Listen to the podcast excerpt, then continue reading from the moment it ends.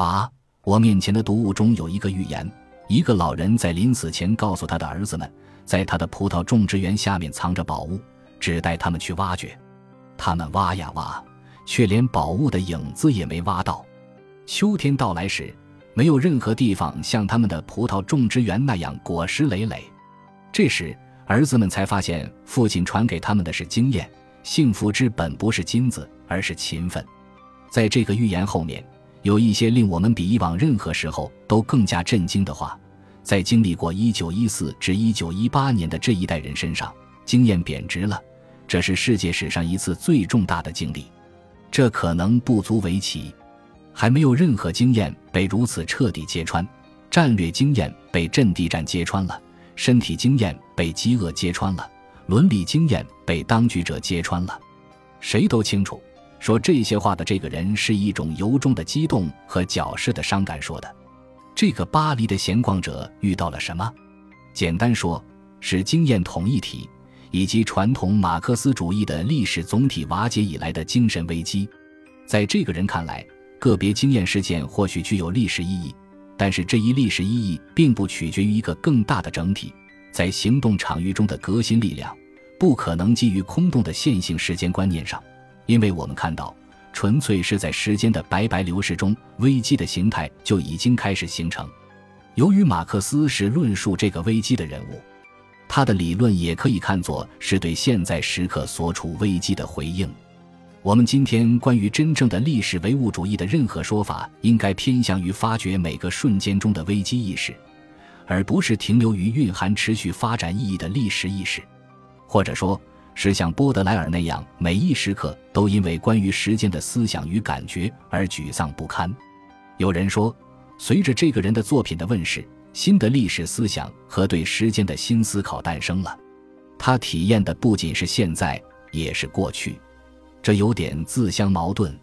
至少他可能会引起学术委员会、政治人物、学者之流纷纷展开关于这个闲逛者时间经验的争论，认为他极其迷恋于被贬低为庸俗马克思主义或非辩证思想的那种东西，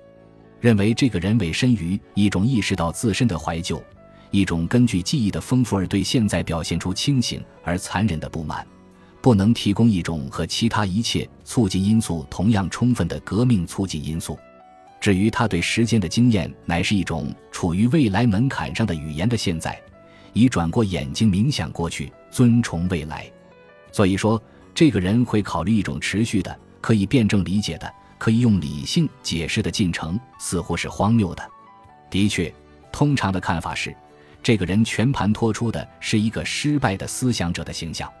但是，我们想提醒的是，马克思的彻底共产主义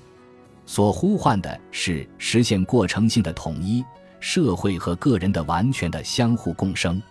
由于过程性的思想已经是激进的反资本主义的思想，真正克服资本主义便是过程的人类社会关系的现实化。如果今天在成功的形式上反对资本没有任何用处，相反。如果资本没有被任何成功的形式所反对，那么反过来说，这个人的思想上的失败的形式比成功的形式当会更有价值、更有意义。最重要的是，要重新回到马克思反对资本和西方性而上学的辩证态度上，给真理的历史打开一个缺口。因此，有趣的是，对这个人的观察似乎滑稽起来了。如果这是关涉马克思主义的原则问题，是人的经验普遍性问题，而且是关乎历史唯物主义的规律问题，那么这个人为什么还要提及那一段时间？我们还能对历史唯物主义之时间观空白视而不见吗？如果我们的目光是内在于马克思主义哲学的范畴，是依靠着马克思那凝视资本死亡的目光，如果我们提出这样的问题，我们应该怎样关怀时间？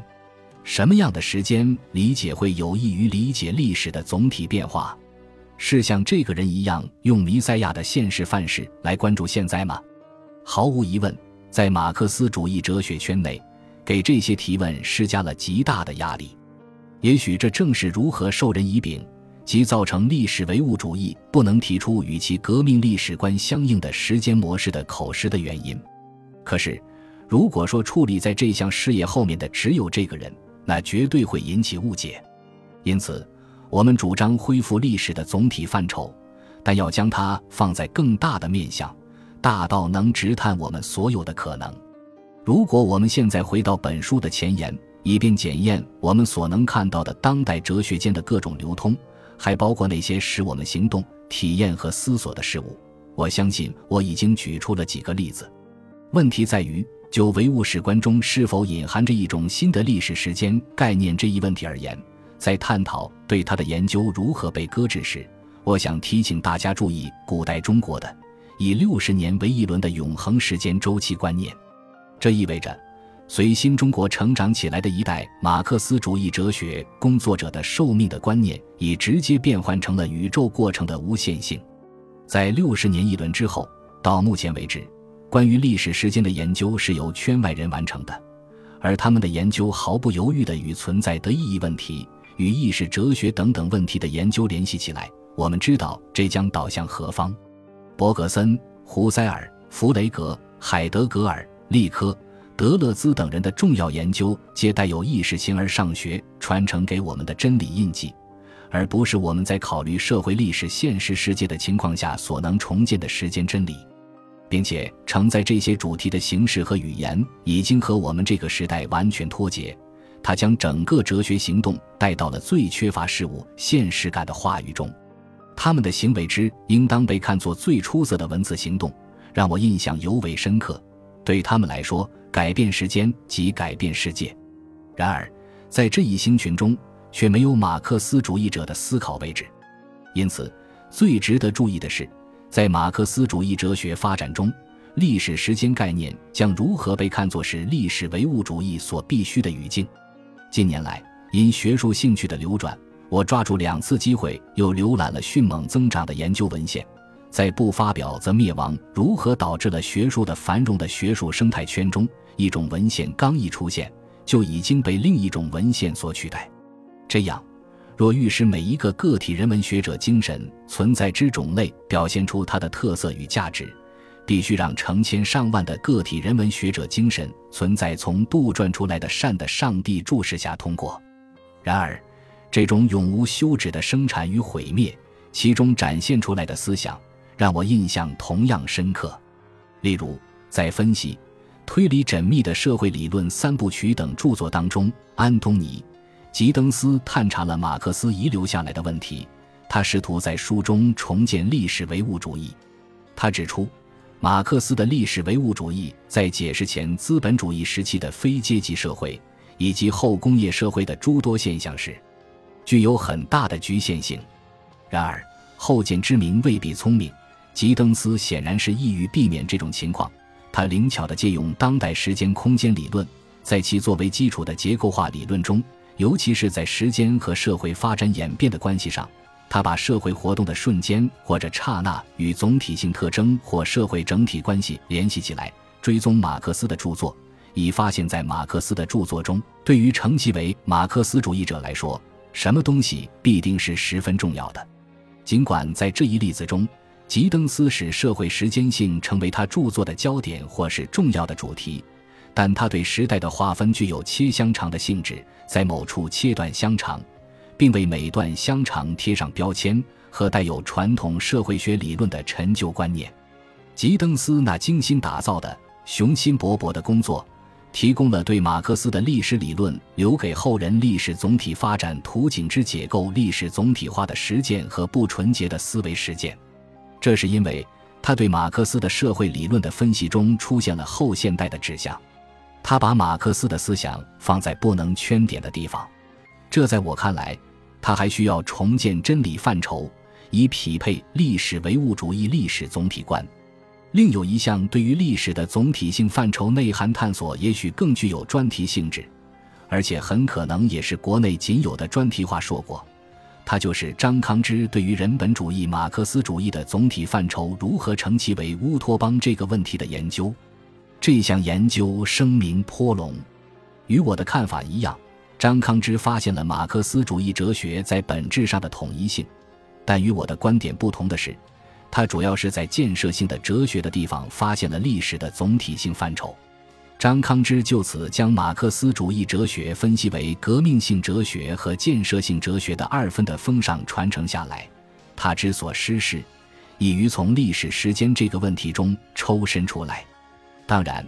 张康之并没有对侧重于西方马克思主义人本主义分支的总体性范畴的局限视而不见。但他着意于从西方马克思主义哲学而非马克思哲学本身方面来评判其总体性思想，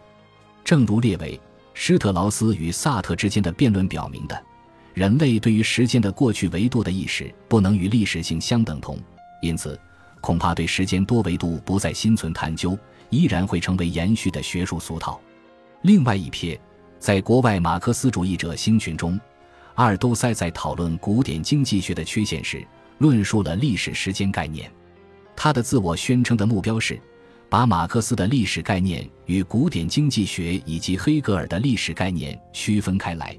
以便重建奠定于马克思主义社会总体性观念基础上的马克思主义的历史时间概念。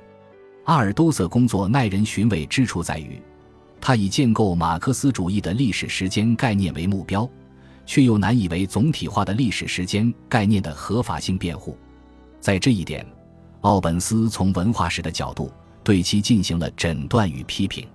但在这个思想旅途中，事实上，他也并未能基于马克思的历史时间概念自身的本质来抓住这个问题。对于那些精妙的考察来说，对近年的文献如此粗略的概括是远远不够的。在这样一篇跋中。我试图指明马克思主义哲学研究领域存在着的历史时间分析上的某种缺席，但是我却无意试图依靠举例来完全说明这样一种情况。对于尝试从研究历史时间出发而将历史总体化的研究者来说，实际上已经存在着许多可以利用的角度或视域。在我看来，继续研究该主题的最有希望的，当然也是最具挑战的。领域无疑还是诉诸于于历史时间本身的总体化枕域之内的历史观念构架，因为由马克思发动的哲学革命的基本任务，从来不是简单的改变世界，而最重要的是改变历史时间。放眼人文科学和社会科学，他们已经清楚看到，历史时间是人类权力关系中存在的实际力量。时间在每一种政治、经济。文化结构中都是不可或缺的根。遗憾的是，在本书中，我还没有完全深刻体认和完整呈现这一点。特别是就把它的结果系统化这项确定最终胜利的任务而言，它在方法自觉上有所不足。因此，为这方面的研究做出更系统的规划所花的时间可能要长得多。因此。确定最终胜利这几个字，我更愿意将它看成是牵涉到将来的事件或目标。如果这样来理解“确定最终胜利”这几个字，那么胜利在于绝对之中，而在一个人的时间序列中，绝对的完全表达是不可设想的。一本书不过只是一本书，它只能通过书本之外部，并只有在外部存在。无论是广义还是狭义，书不该是内心活动的一个沉思所。书的存在论的意义，只有在知识发生的原初方式中才变得显而易见。它产生于人与人的相遇与言谈，因此给我留下了这样一个问题：究竟什么样的时间概念足以描述历史唯物主义之哲学革命？如果希望有更多的时间来应对这个问题，又会怎样呢？我想对这类问题的答案前面已经给出了说明。与过去相比。将来是否会提供得出更非凡的创制，这是一个超出了预测可能性的问题。也许甚至要弄清楚这种理解方式的意义都有些困难。在这种略带伤感的现实主义中，我几乎惊艳到与于到达和经过之间的过客之摆渡的站立。在此岸世界，总体要么是齐泽克式的易碎的绝对，要么是卢卡奇式的为人所渴望的总体。因此。我无意中感觉到，通过这样一部著作，不能修补一个半世纪以来尚未得到充分解决的难题。我们置身的时代之所以令人窒息，既无法逃避，也没有出路。原因之一是，在目的直接给定之处，我们供奉一切写好的、成型的东西，无论我们怎样深知它不可能完善为涵盖历史世界的总体，但是我们总是以为。既有的一切表达方式，只要不至于糟糕到无可救药的地步，只要在编排上可以对缺陷加以掩饰就够了。我们不能再有杰作只属于所谓大师的观念，因为我们认为人人都可以写作，人人都会写作，如同人人都会乘坐公共汽车。尽管这些实际上是一个事实，就此而言，则被一般大众对写作没有概念是愚蠢的。但是，仅就人的个别性或个人之间的差别而言，没有人否认人的个别性和个别的人无法达到作为时间主人的不朽者的道路。通常的看法就是，此在的时间阻碍走向对历史的总体把握的道路，历史的总体必然超越它。当然，作为我们全部论证的结果，我不仅相信它不是究极的和最终的事实，而且我相信我们清楚什么才是真正紧要的东西。这一点我要明确加以肯定。我希望此处有限自我的危险与烦恼。是作为构成其价值的整体的基本要素得以展现的，与究极意义上的个体性的结合。我希望我们身上最个人的想法，却也是最容易分享和交流的。在这里，比使那些到现在为止人们未曾发现的丰富内容得以揭示，在一定程度上，这些内容会对人们产生吸引。在这个意义上，作为历史总体性的一个因素之人的个别性和个别的人的意识。注定是有生命、有价值的。张文喜，二零一二年十二月于中国人民大学警员。